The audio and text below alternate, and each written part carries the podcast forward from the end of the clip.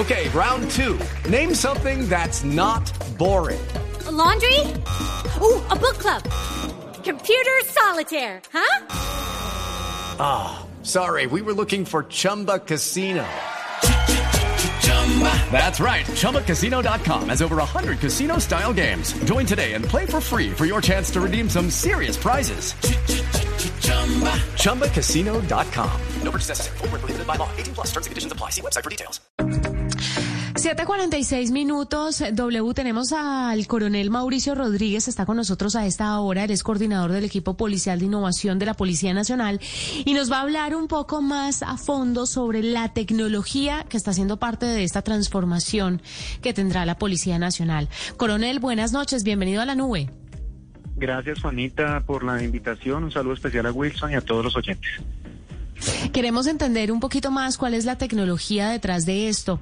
Eh, este tema de los códigos QR, de las bodycams, de los drones de vigilancia aérea son algunas de las prioridades y, y me llama mucho la atención eh, y empiezo a preguntarle esto sobre los códigos QR, que si mal no estoy son para que las personas tengan pleno conocimiento de quién es el agente o quién es el policía que está eh, con el que está de frente y, saber exactamente pues toda su información.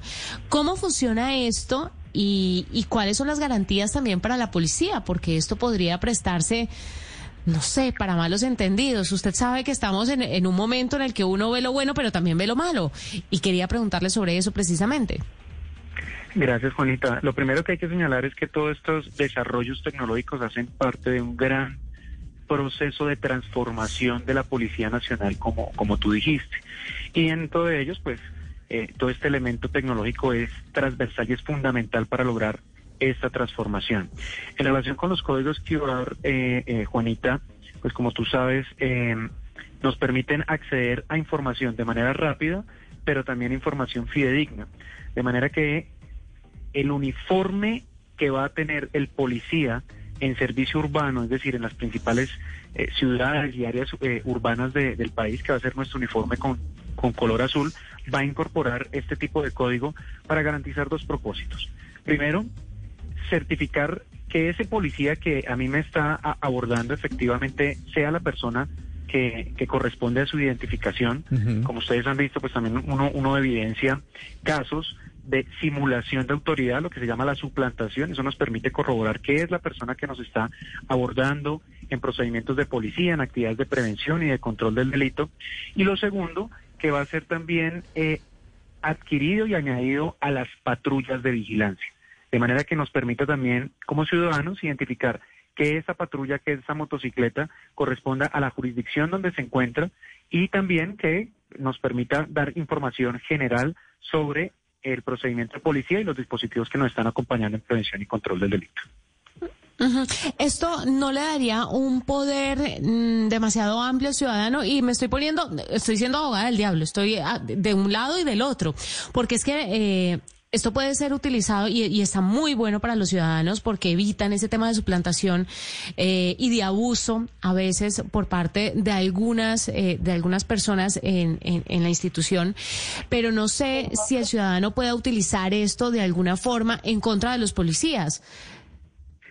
Eh, Juanita, el, el propósito fundamental del servicio de policía se basa en la transparencia.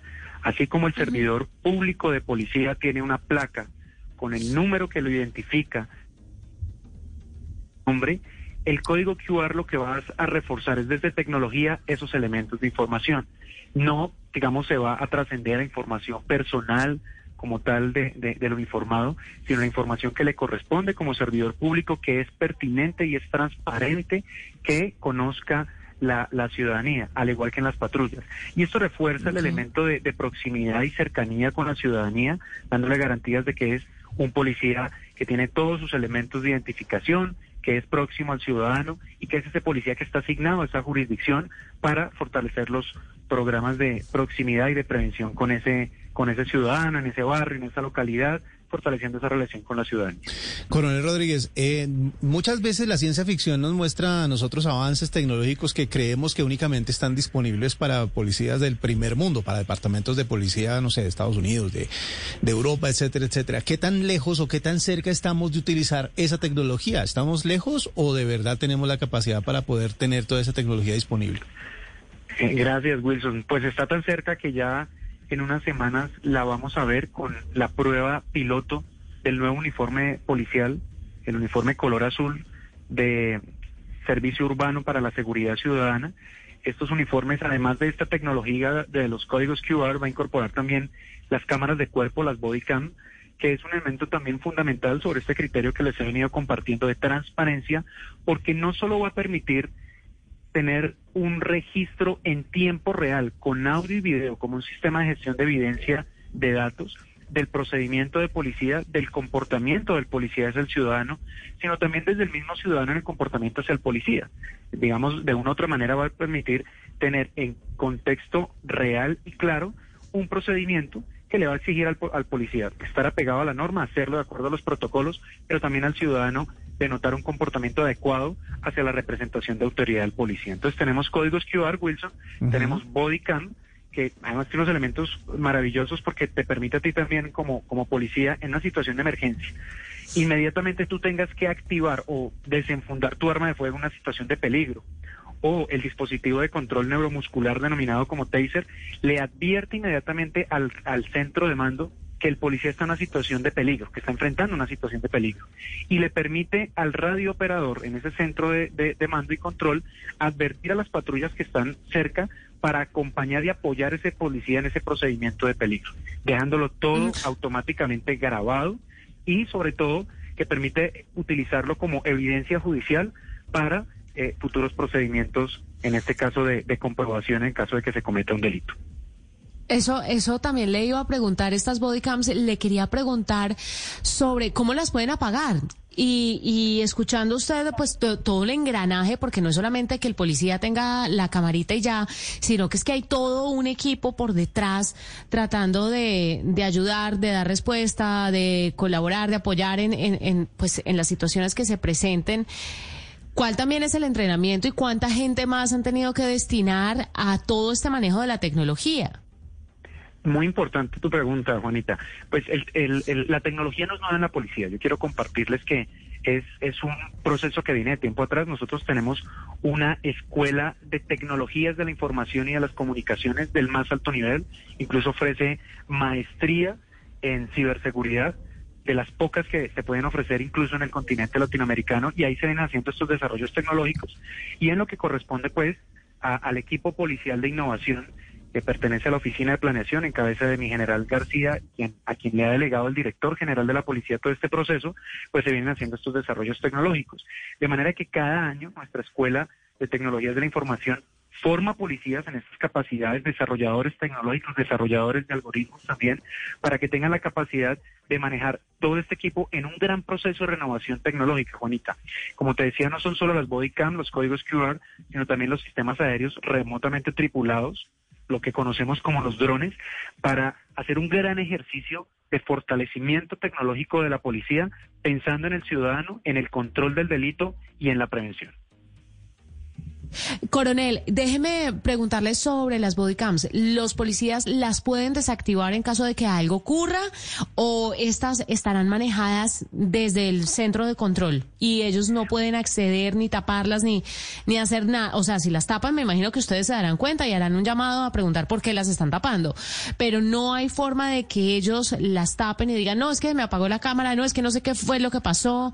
Y también el tema de la ciberseguridad, ¿no? Porque estos sistemas pueden ser fácilmente hackeables y bueno, usted sabe más que nadie, me imagino, los riesgos de que algo así suceda.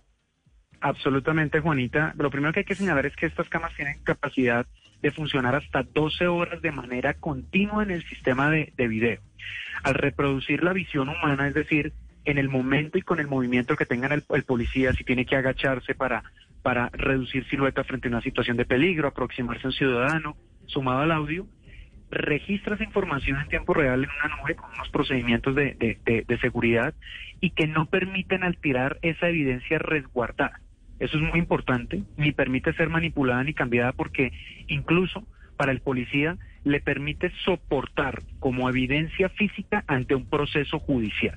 Eso es lo primero. Lo segundo es que la cámara va a estar grabando de manera continua todo el turno en el que el policía está atendiendo el servicio público, eh, en este caso, pues su servicio de policía, y en transmisión en tiempo real, pues con ese centro de, de, mando y control.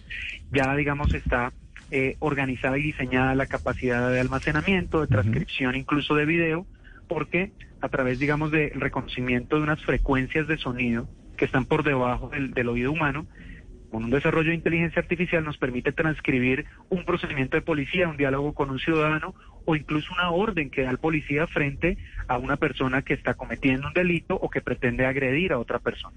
Digamos, es un sistema muy completo de inteligencia artificial y que va a tener desarrollos futuros como reconocimiento de placas y reconocimiento facial. ¿Qué tanto dependemos, coronel Rodríguez, de la red de datos? ¿Es necesario que esté dentro de un área de cobertura específica o va a funcionar en cualquier lugar en donde el policía se encuentre desempeñando su labor?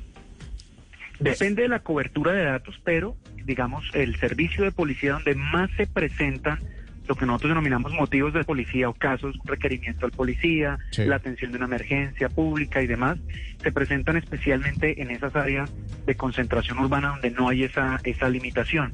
Además que es un sistema, eh, compartirte Wilson, que funciona a nivel mundial y lo tiene la mayoría de las policías en, el mundo. Es un sistema que ya ha estado testeado y que muestra su altísima efectividad. Compartirte un dato.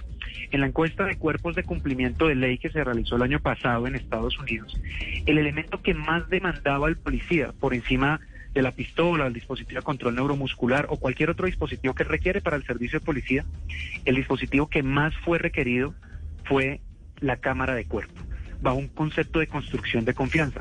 Blinda al policía en su procedimiento cuando el policía lo hace bien, nos permite ejercer control y transparencia, pero también le exige al ciudadano un comportamiento adecuado. De manera que todas estas, digamos, especificaciones de carácter técnico las hemos evaluado cuidadosamente, solo con el ánimo de fortalecer el servicio de policía, brindar una mayor transparencia e identificación de cara a nuestra razón de ser, que es la ciudadanía.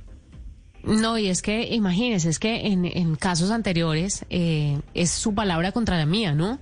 Entonces, por supuesto, la gente se sentía en desventaja y eh, de lado y lado se pueden sentir en desventaja y, y esto es bastante grave. Entonces, sí nos da un poco de equidad tener esta, este tipo de tecnología integrada. Quiero hacerle una última pregunta, ya vamos un poco largos, coronel, pero le quiero hacer esta pregunta. Sí, estas tecnologías no son nuevas en el mundo, por supuesto. Hay muchos países que corren con ellas desde hace muchísimos años.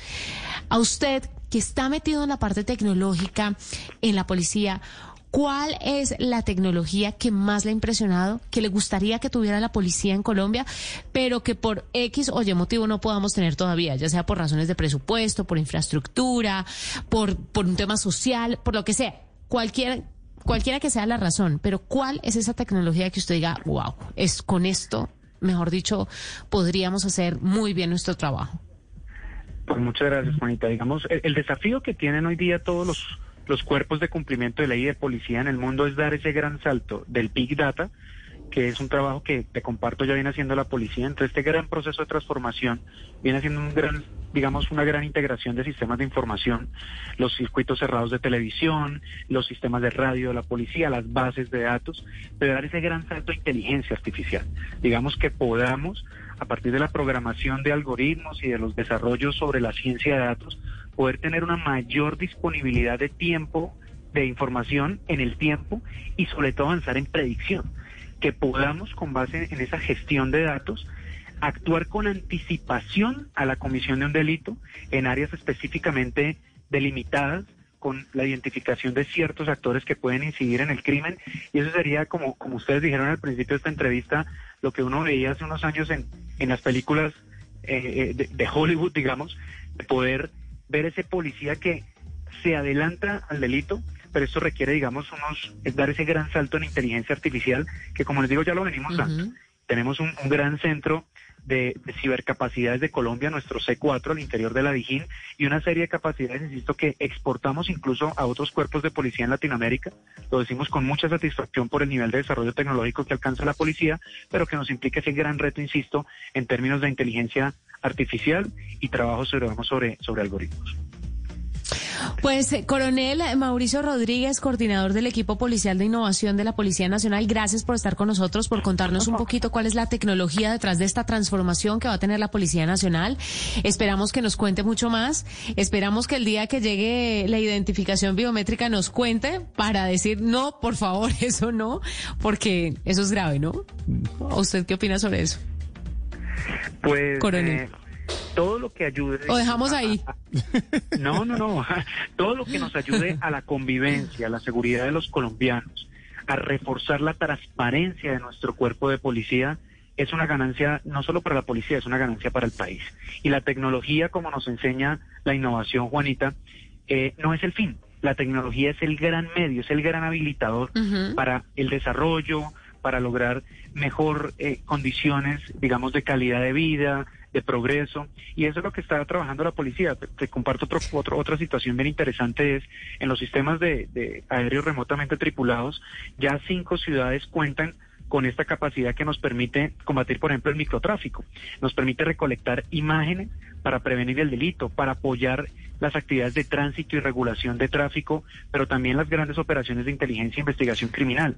Y aquí en esto los grandes beneficiados son los colombianos. De manera que la policía es una institución que está dando ese paso, que se está abriendo hacia la, hacia la comunidad, indicándoles, mire, estamos trabajando en tecnología por la seguridad de ustedes, por el desarrollo del país, pero sobre mm. todo por garantizar unos estándares adecuados de convivencia que permitan lograr pues esos grandes propósitos que tenemos como, como comunidad y como nación.